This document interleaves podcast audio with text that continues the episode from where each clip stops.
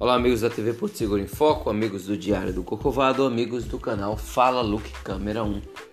Falando ainda sobre turismo de massa e turismo de luxo. Esse tema vai dar o que falar, então essa é a parte 2 do turismo de massa e turismo de luxo.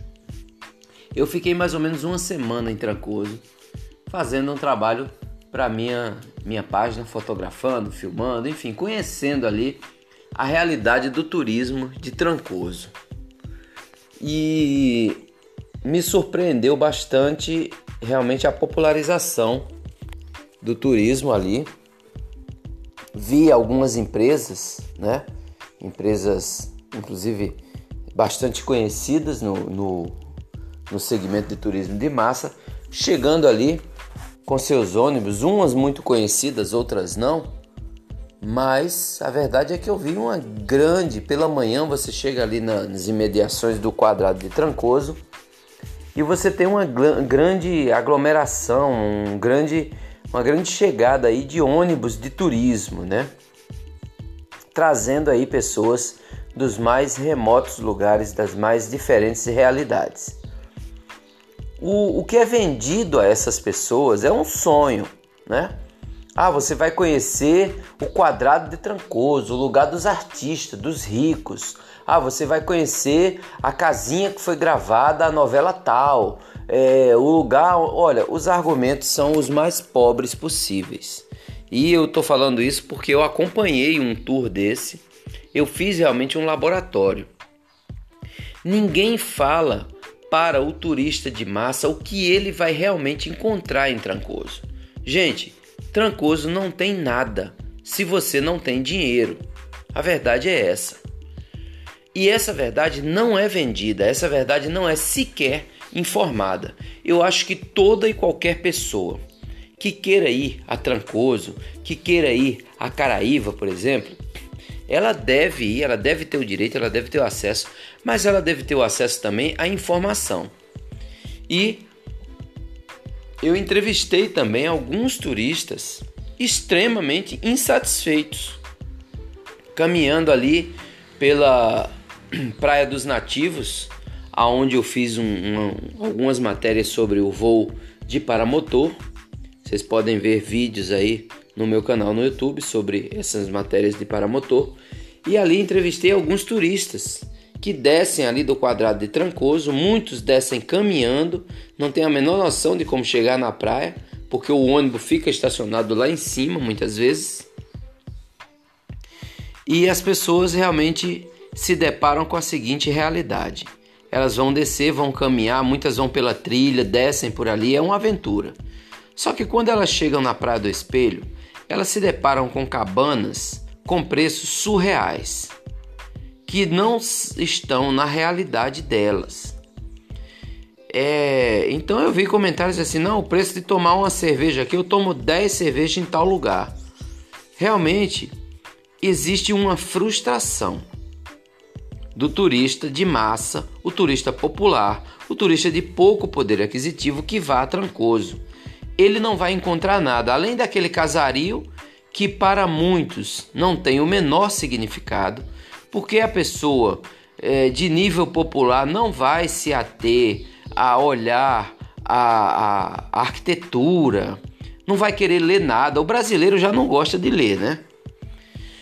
Então, ele não vai querer ler a, a casinha que foi é, construída no, no, na época de 1800. Gente, isso não interessa. A maioria das pessoas de, de nível popular que visitam Trancoso acham a igrejinha de Trancoso horrível. E isso eu estou falando a realidade, entendeu? Não existe beleza para um, determinadas pessoas né, que estão acostumadas e estão procurando outras coisas. E isso não quer dizer que elas sejam inferiores, quer dizer que é público diferente. Por exemplo, eu sou um cara que eu gosto de carro antigo, eu tenho dois jipes antigos todo mundo, a maioria das pessoas que eu conheço, a começar pela minha mulher, acha meu carro horrível. Eu adoro meu carro. Eu já gastei mais nesse carro do que se eu tivesse feito aí um investimento para comprar um veículo de bom porte aí novo. Mas eu adoro meu carro, é o meu, é o meu segmento. Eu sou cliente desse tipo de coisa. Então, onde eu ver uma peça, onde eu ver um, um restaurador, eu, eu vou gastar dinheiro, eu vou empregar meu dinheiro naquilo ali.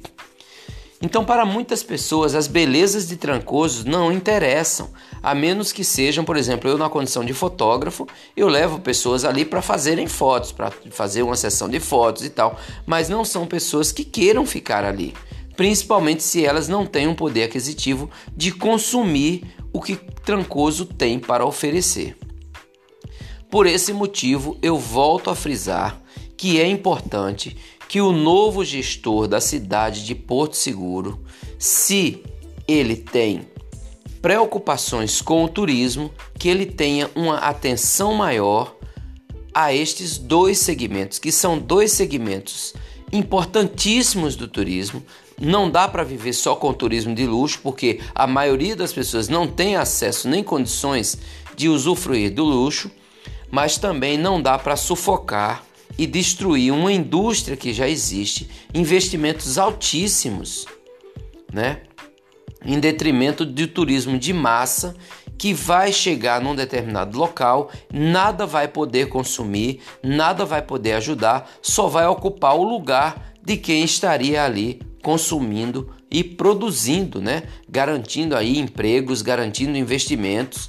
Então, mais uma vez, é importante que existam leis e existam limites, né, entre essas duas vertentes. São dois rios que precisam é, passar, né, que precisam é, desaguar no mar, mas que precisam ser conduzidos de forma muito cuidadosa para que as águas de um não se misturem com as águas de outra, como se fosse um rio de água doce e um rio de água salgada, que não existe rio de água salgada, né?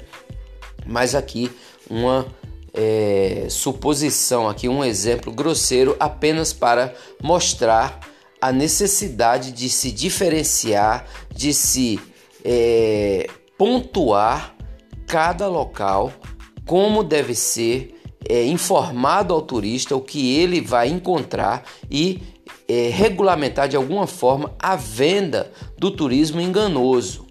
A maioria dos turistas que eu entrevistei em Trancoso, turistas populares, que chegaram ali de excursão, não viram grandes coisas, fizeram algumas fotos no quadrado de Trancoso e no mais voltaram insatisfeitos aí por duas ou três horas de viagem aí num ônibus muitas vezes não tão confortável e acabaram indo em Trancoso apenas para usufruir da praia, coisa que eles poderiam ter usufruído muito mais próximo, talvez em Coroa Vermelha, talvez em Santa Cruz Cabralha, que aí sim comporta esse tipo de turista, com, recebe muito melhor esse tipo de turista.